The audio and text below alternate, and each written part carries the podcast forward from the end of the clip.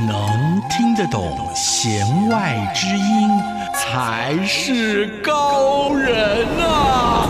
哈哈哈哈哈哈！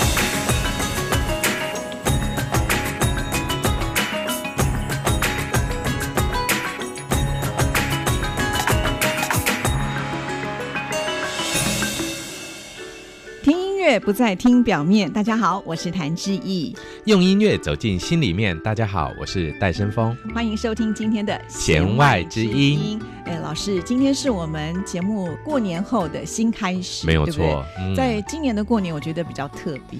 怎么说呢？因为刚好碰上了武汉疫情，哎，这个真的是大家完全意料之外哦。尤其从年前开始，感觉起来好像过个年冲个喜会过去，就没想到真的一路延烧下来。我相信现在很多听众朋友的生活也受到这个疫情很大的影响。是啊，所以在这段期间呢，就不太敢出门，所以喽，我就在家里面拼命的翻照片，然后回味一下往事喽。我就翻到了一个让我自己觉得很感动的照片，然后我整个那个记忆就调回去那个时光。哎，是怎样的一张照片能够有这么大的魔力啊？那就是我怀孕的时候、嗯、超音波照出来的那个 baby 的照片。哦、那应该是在。刚怀上没多久的时候喽，对对对，然后呢，就听到那个咚咚咚咚咚咚咚的声音。当时我在想，我还跟医生说，为什么我的心跳这么的快？我知道那是心跳声。后来医生跟我说，那不是我的心跳声，那是我 baby 的心跳声。我当下非常的惊讶，感动到那眼泪都快要掉下来。这一定很感动哦。那我在记得呢，在我们发展心理学里面呢，教给我们的一些知识，就是说呢，其实小朋友的第一个发出的声音，让外界感受到的第一个声音呢，其实就是。他们这个有力的心跳，那很多的小朋友其实这一个关卡是跨不过去的。也就是说呢，其实，在我们成功怀孕的这个过程中呢，小朋友的心跳是一个重要的指标。那很多小孩子呢，很有可能因为他的心脏没有办法先天发育不全，也许他根本没有办法跳，他就必须要离开这个人世了哦。是哦，对，所以呢，其实第一声的心跳声对于这个胎儿的健康的诊断是很重要的一个指标。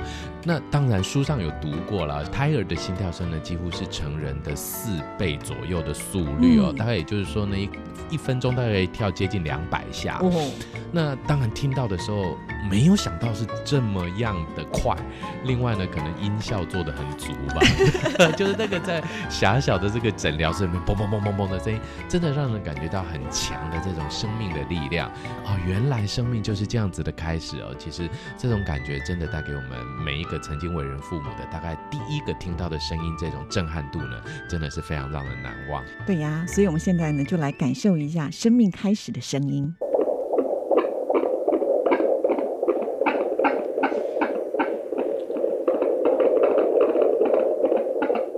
再听一次都觉得很感动啊！真的很难想象这么小的一个胚胎就能够传递出这么强大的能量。没有错，其实呢，在我们的人类发展的过程中呢，我们有所谓的五官感觉哦。那我们这种叫五感，比方说从视觉、听觉、味觉、触觉、嗅觉这五个感受里面呢，其实也很意外的，听众朋友们应该也都知道，听觉是我们最早最早开始发育的一个感官，也就是说呢，它是最早开始。跟外界的刺激进行沟通的一个桥梁。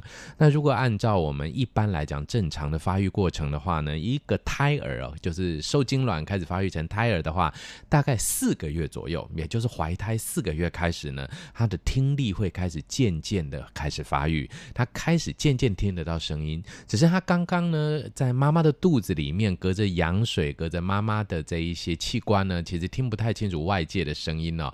而且小孩子嘛。小胎儿在妈妈肚子里还是要保持一个安静温和的成长环境，让它发育。所以呢，其实小胎儿啊，在妈妈的子宫里面、肚子里面听到的声音，大概都在三十分贝以下，其实很安静的啊。嗯，而且呢，很多都是妈妈的声音。什么是妈妈的声音啊？比方说妈妈的心跳声。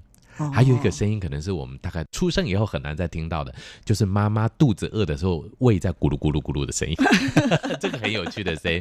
这个呢，我们有些时候在课程的教学上面的时候啊，我们会放出这种模拟呃婴幼儿听到的妈妈的声音的这种感觉，其实发现蛮有趣的，就是这些声音呢，大部分都非常的和缓、平稳，然后音频比较低。啊，让人家感觉到说是一个呃很安详、很和平的一个环境啊，就是说，哎，这个环境的变动度不大。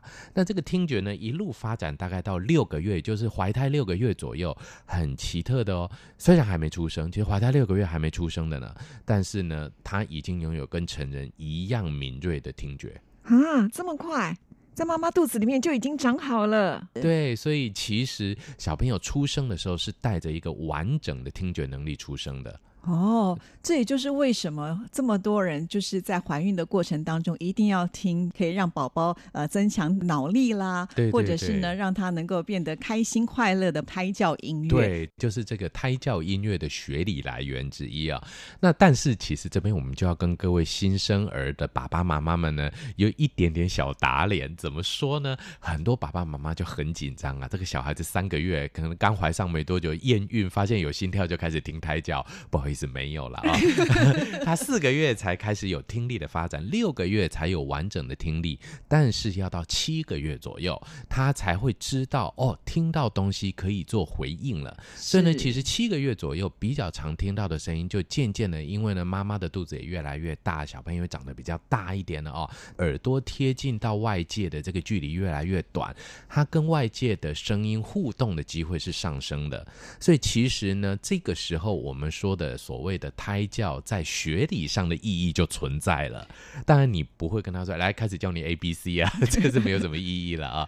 那但是呢，这时候呢，我们的确可以发现有不少的这一种胎教音乐，那它可以透过经成熟的胎儿的听力这样的一个听觉系统呢，来让小朋友。哎，有一些动作，比方说刺激他的一些胎动比较旺盛，或者让他比较安稳一点点。那其实我们都会知道，小朋友在妈妈的肚子里面听到的绝大部分的声音。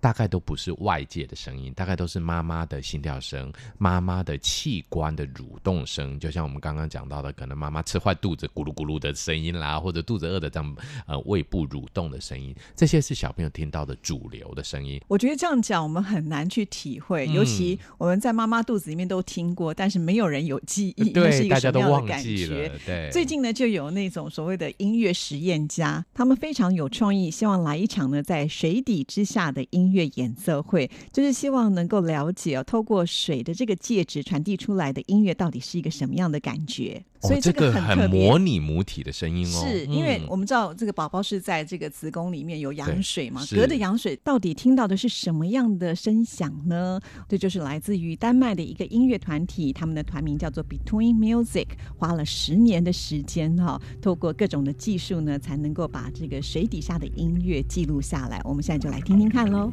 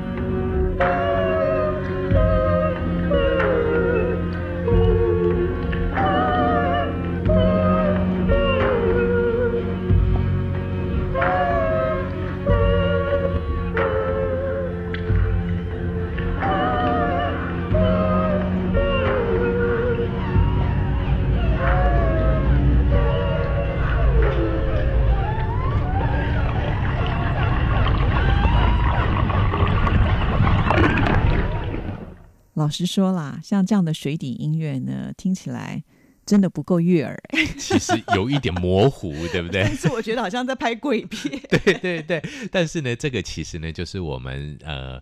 在当年啦，我们还在妈妈肚子里面的时候呢，所感受到的这种听觉刺激的一个很重要的来源。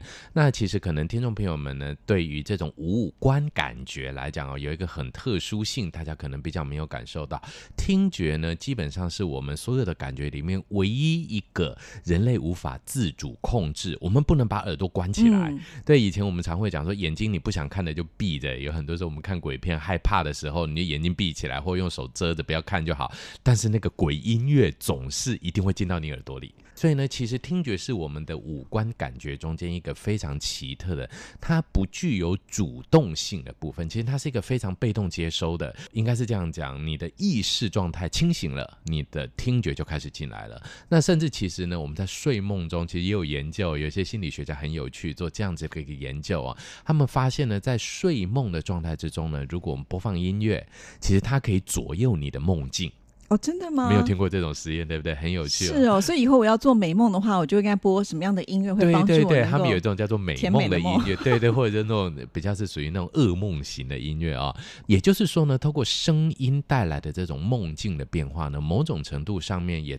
告诉我们说，即使我们今天睡觉了，我们今天好像呢把这个感官都关起来了，对不对？我们好像呃眼睛是闭着的，看不到嘛，哦，然后呢，我们今天呢耳朵好像也都没有听到任何东西。其实它也默默的进入了我们的意识系统里面呢，来改变，甚至到了潜意识，也就是梦境的这个部分。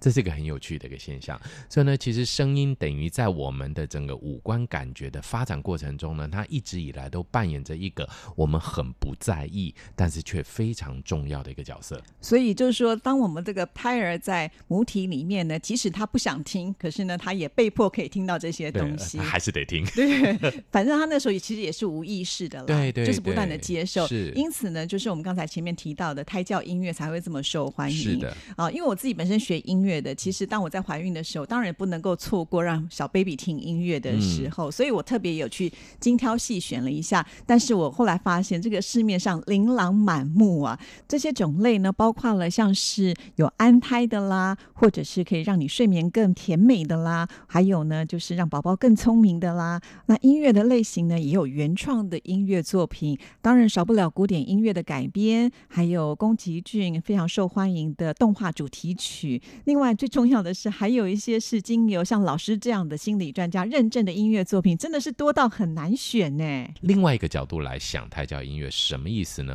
而是说，在怀胎十个月的过程中，妈妈一定有很多的压力，那很多的一些呃，我们叫做彷徨也有啦，茫然也有，总是会有一些不太会处理的。不管您今天生了几胎啊，我相信每个宝宝在肚子里面都是不一样的感觉嘛啊。所以呢，其实呢，胎教音乐发展到后段的时候呢，啊，我们渐渐的把胎教音乐变成了如何让妈妈更舒适。让妈妈的心灵状态更轻松，让妈妈的心理状态更舒服的音乐，而用这种音乐呢，来带给小朋友更好的腹中环境。是，所以我刚才有提到的说，为了要去选这些音乐，只好自己做功课了。对。后来我就发现，就是这个跟我们的脑波有很大的关联性。嗯、比方说，呃，妈妈刚才提到了，可能会有一些焦虑，面对这个怀孕的过程当中，可能也是荷尔蒙的关系，对，对很多事情都特别特别的敏感，对，那一下呢就很伤心，或者。一下呢就焦虑起来了，像害喜的过程啊 什么的哈，都其实都是妈妈很大的一个，对，就是生理跟心理呢都在调试的过程当中。嗯、那音乐其实它就是一种辅助的工具。后来我看书上写说，就是当我们这个呃人的脑袋当中的阿法波比较平稳的时候呢，这个心情就会比较愉悦一些。所以呢，在选择音乐的时候，就必须要符合能够播出之后呢，呃，结合到你这个阿法波。对，其实没有错，也就是说刚刚志毅您提到的阿法波。阿法波呢，是我们大脑在清醒状态，也就是保持警觉状态的时候呢，主要的一个大脑的脑波波形啊。那其实我们大脑里面有非常多的脑波的形态啊。那讲阿法波呢，大概就是我们负责是在交感神经运作的时候，就是负责兴奋、负责注意力、负责警觉性的这样的一个脑波形态。所以大家工作的状态。这个时候呢，阿法波是很重要的哦。那它可以帮助我们呢，保持工作的精准性，保持一个警觉感。那但是呢，你如果今天怀孕的时候一直在很警觉啊，我我有见过这种妈妈哦。那曾经哈，我们也有在那个智商辅导的时候有遇过这种妈妈来进行求助的。她竟然会说：“医生，呃，那时候我们是心理辅导员，在坐在旁边做记录哦。然后她竟然我们就记录到这个，她就说：医生，我记录了，昨天我的宝宝呢胎动踢了我右边二十一次。”左边二十五次，今天呢，右边只剩下十八次，左边只剩下十二次，他会不会渐渐就不踢了？他也想太多了吧？呃、对对对对对，他就会做这个记录。然后呢，他是医生就整个很无言，什么叫做踢左边，什么叫踢右边？首先他也搞不太清楚。嗯、你也确定是踢吗？还是他是怎样怎样的？所以其实呢，很多时候呢，妈妈会非常的紧张。那这样的一个紧张状态呢，其实就会带来阿法波。那阿法波呢，就会带给我们一个很重要的大脑的一个机能。这个机能是什么呢？这个阿法波会告诉大脑说，我们现在需要紧张，需要注意力，需要能量来维持母体的一些呃，我们叫做警觉的状态。那问题就来了，妈妈就拿走了大部分的能量，这时候大脑就通知我们的身体其他部位的器官，诶，这时候妈妈很紧张哦，妈妈需要去反应哦，那这些能量就优先送给妈妈用。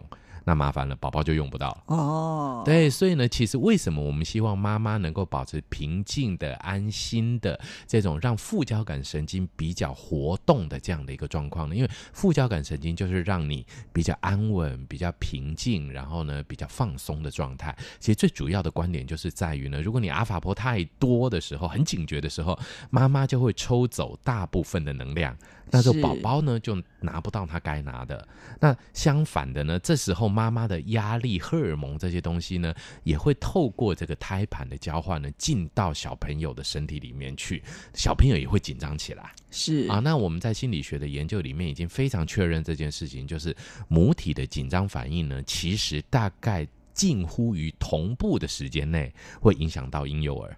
是，所以这时候呢，音乐就非常的重要。对，也就是让妈妈安稳下来。对，如果能够让妈妈安稳下来之后呢，小朋友才会跟着平静嘛，哈。所以当时我在选择音乐的时候，我就去参考了很多专家说的话。那选择什么样的音乐呢？第一个就是说，它必须是比较和缓的，是旋律的起伏并没有那么的大，或者它的节奏不会太快。嗯、那甚至呢，它会放上一些所谓的环境音乐，比方说有潺潺的流水声啦，让你听了以后你就觉得。比较能够平静一点，或者是那种呃很清脆的鸟叫声啦。可我想古典音乐的首选，大家可能会选择就像莫扎特，就觉得哎、啊，是不是听了以后呢，我的宝宝也会变聪明的感觉？音乐天才呃，其实呢，我觉得刚刚志毅您提到的几种声音呢，很明显的都是跟我们副交感神经活络，就是帮助我们平静下来很有关联性的特征。举个例子，像。所谓的重复性的声音，嗯。啊，那这种重复性呢，会带给我们副交感神经的活络，也就是啊，反正我们不用去预期下一个声音会不会非常的奇特，我们不用有这种警觉性了，这时候副交感神经就可以活络起来，让我们带来平静的感觉。所以呢，什么东西有重复性，像流水声。是。啊，流水声，还有一个也很有趣的声音，风声。清风微风的声音，但不是刮台风了啊！清风微风的声音，这个声音呢，也会带给我们呢非常重复的感觉。那这种重复的感觉，相对来讲就会带来副交感神经呢比较呃被活化的这种安静的功能。那另外，您刚刚提到像是小鸟的声音、大自然的声音啊，那这些呢，其实大概仿的就是人类原始状态之下听过的声音啊，跟我们人工产出的这些新时代的声音相比较呢，它的确。呢，比较具有对于这种原始的记忆的活化，那这种在大自然中安心的感受呢，也可以带给妈妈们呢心境上面比较温和的感觉哦。所以其实呢，我觉得这种声音呢，或者像是古典音乐，那其实古典音乐呢，在早期就是人的演奏，然后呢，使用的是天然的素材做成的乐器，其实呢，是人跟自然沟通一个很重要的桥梁哦。那当然，我们也第一也不是在磨灭现代新音乐的。的价值啦，而是说呢，古典音乐的确呢，在人跟自然的这个桥梁中呢，扮演比较重要的角色。是，所以接下来呢，我就精挑细选了一段音乐，让听众朋友来感受一下。其实不一定只是指这个怀孕的妈妈，嗯、一般人也许可能在心情烦躁的时候，不妨也可以来感受一下哈。那我觉得这样的音乐，除了刚才我们讲的特点之外呢，就是它也不用播的太大声，哦，大概六十分贝就可以了，而且灯光要关的暗一点，才能够心情跟着这个平静下来哦。那这一位大家来精选的是一位日本的音乐创作者，他的名字叫做广桥真纪子。他其实呢做了一系列很多有关于心灵方面的音乐的作品，尤其是在怀孕的妇女这一方面呢，他做了很多啊。那今天为大家来欣赏的这段音乐呢，就叫做苏打汽水。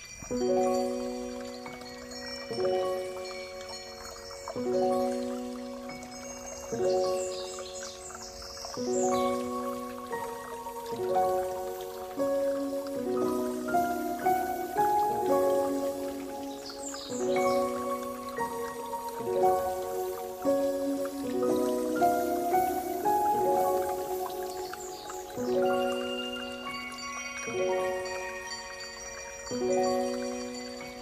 you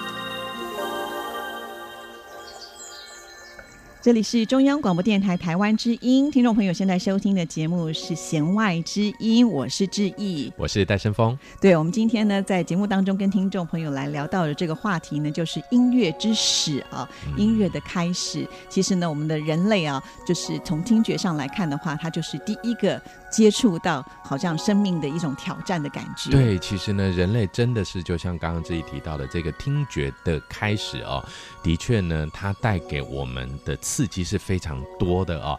那其实呢，我有一个呃很重要的一个在心理学上的可以跟各位分享的，也就是说呢，其实听觉的完整性呢，对于早期比较原始的人类哦，也就是说呢，我们现在当然人类现在的社会是相对安全很多哦。那对早期的这种还在草原生活的这种逐水草而居的人类来讲呢，其实听觉往往比视觉还要重要。怎么说呢？也就是说呢，他可以听到声音以后先做反应。那有些时候呢，视觉可能你的，猎物或者是要对你不利的这一些，比方说动物也好，人也好，他们基本上躲在你看不到的地方。但你听到那个声音了，你可以用灵敏的听觉呢来去定位之后做反应。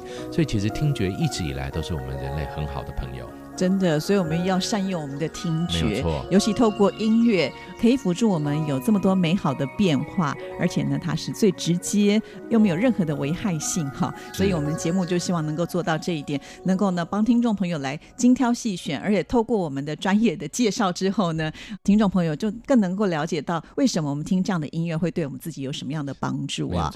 刚才我们提到就是属于胎教的音乐，其实老实说，简单的讲就是妈妈的心情平稳了，小孩呢自然也会跟着一起平稳下来。所以呢，他的听觉是来自于妈妈肚子里面的这样子的一种感受，对，母子连心。对，可是生出来之后就不一样了 哦。当然了，生出来之后呢，其实那个我们听到的这个听觉的刺激就非常多样化哦。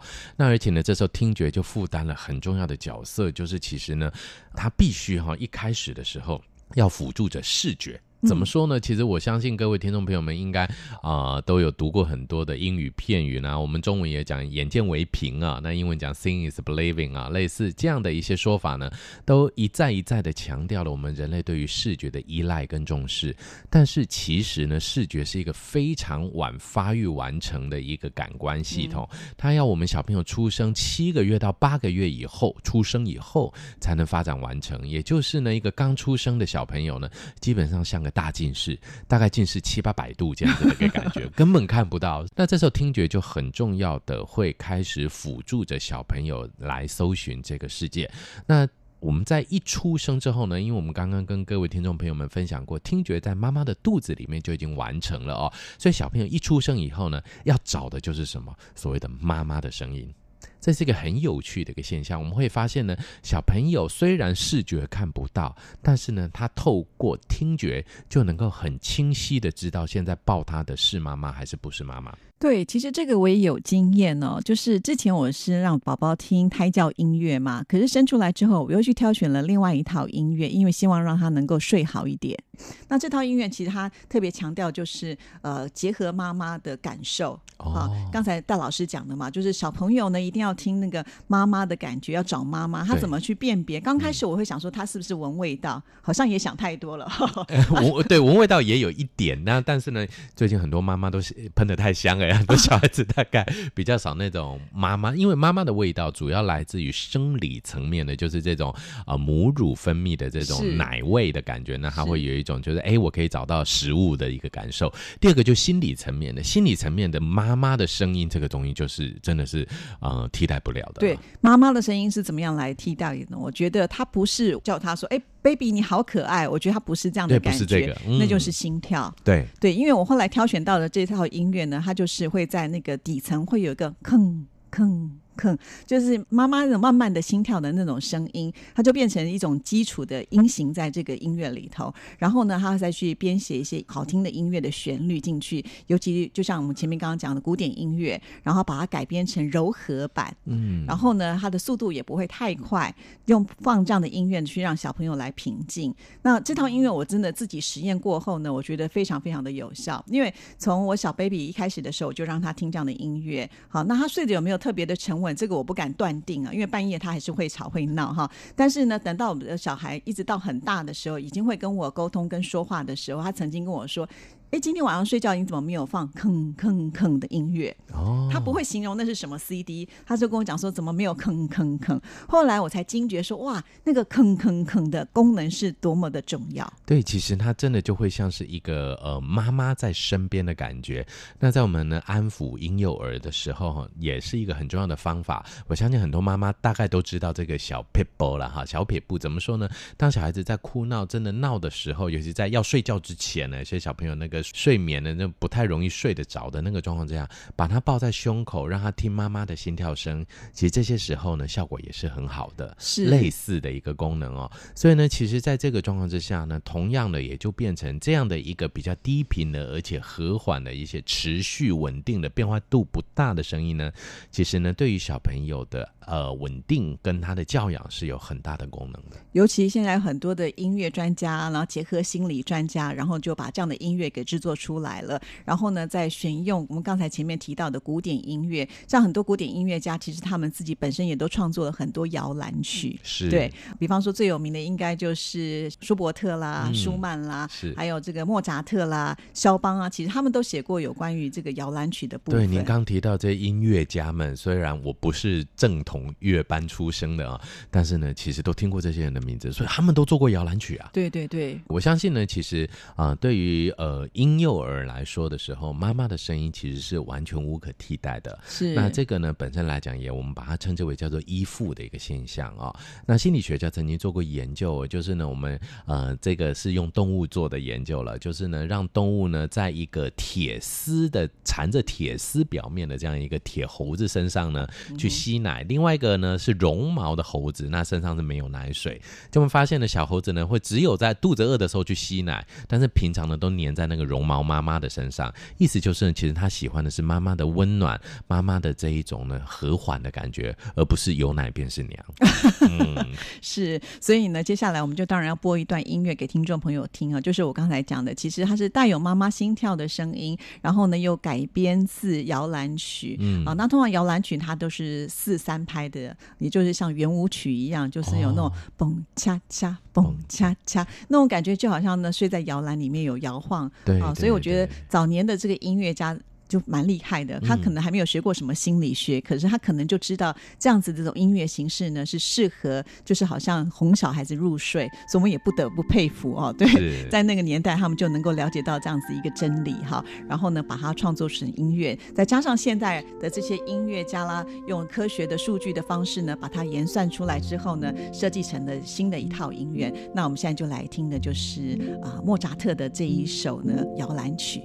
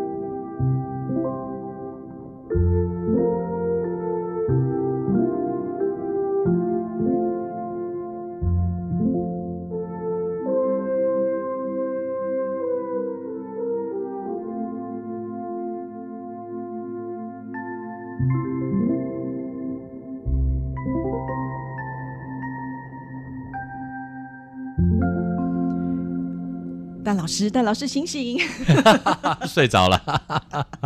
哎，有没有这种感觉？其实有不瞒您说，到现在我晚上睡觉，我还是会习惯要听这样的音乐，要听一点音乐哦。对，因为我后来就把它就是输入在我的手机里头，比方说在做那个按摩椅的时候啊，那很有效，非常有效，非常有效，哎，对对对，真的推荐给大家。就是我后来发现，不是说只有对小朋友有效，对我们大人其实它也是有一种稳定的效果。对，我还看过一个真的，有一次我到那个大卖场去，在那按摩椅的那个展示场的时候，就一位老先生在坐在那边，他听着这个音乐开始打呼了。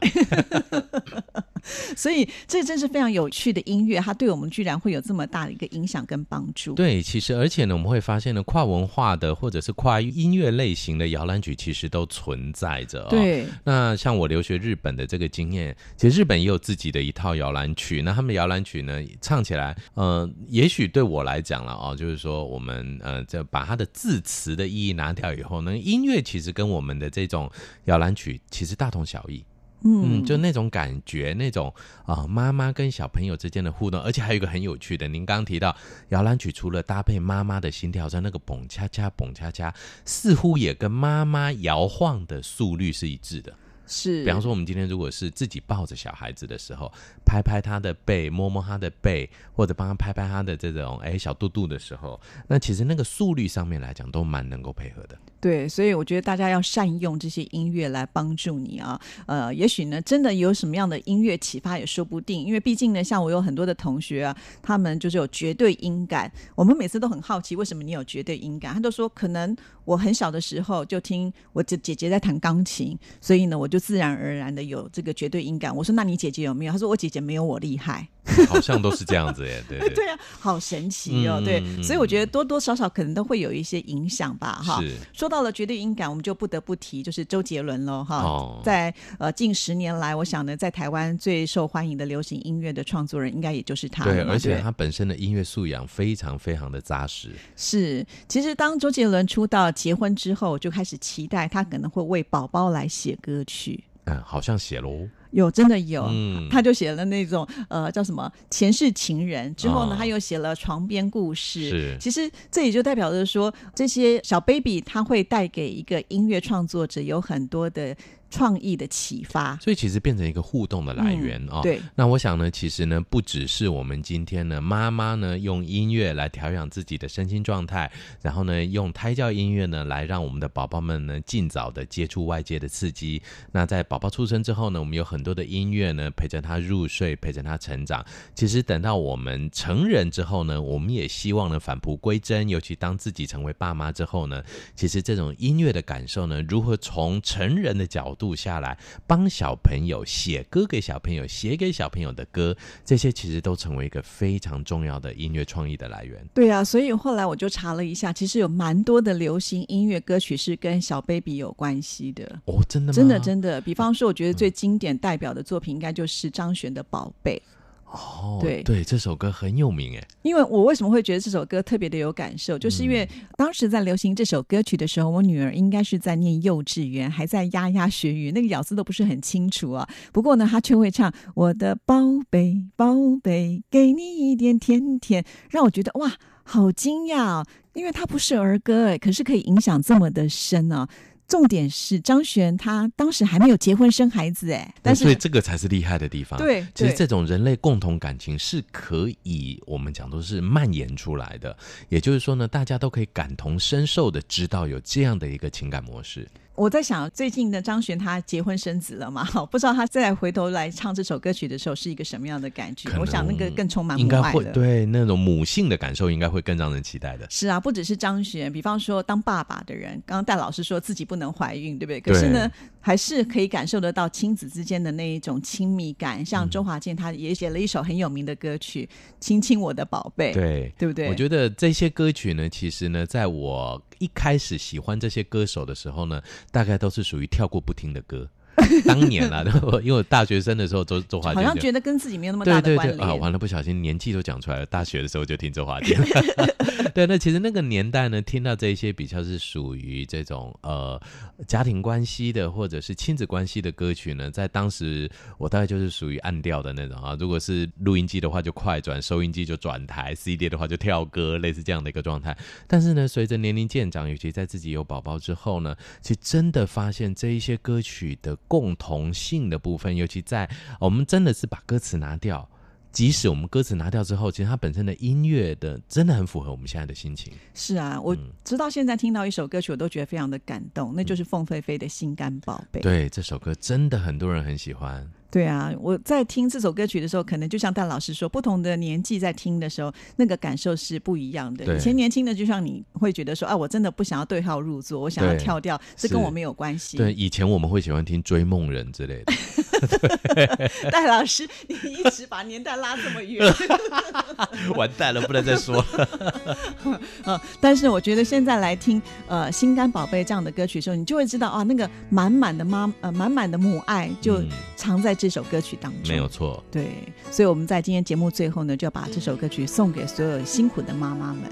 好，也希望呢，我们每一位朋友们都要善用音乐，用音乐来帮助你，让你的人生更为美好喽。好，那我们今天的节目就进行到这里了，谢谢您的收听，祝福您，拜拜，拜拜。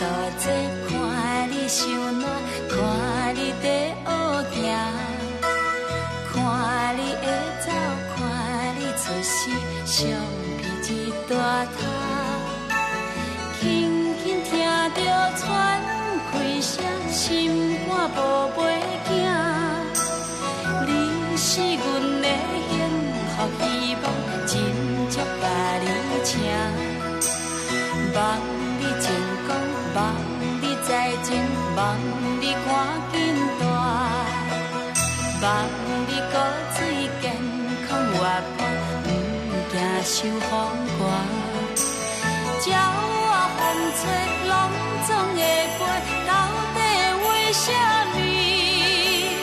鱼仔船只拢是无脚，安怎会煞位？日头出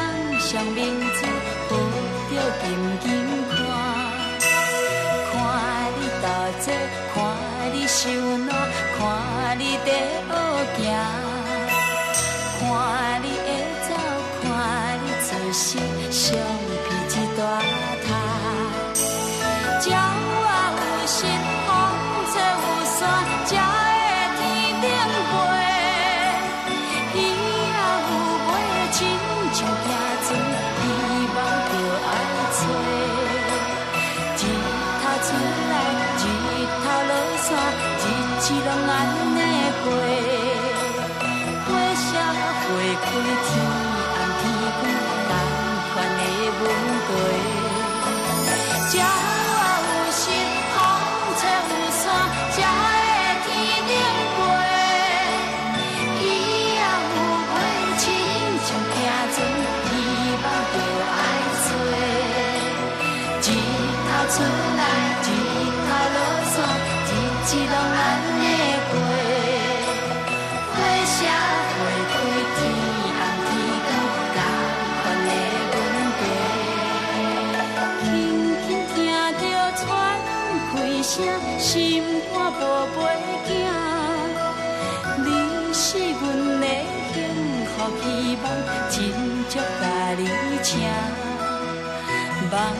情讲，望你在前，望你赶紧大，望你骨髓健康活泼，唔惊受风寒。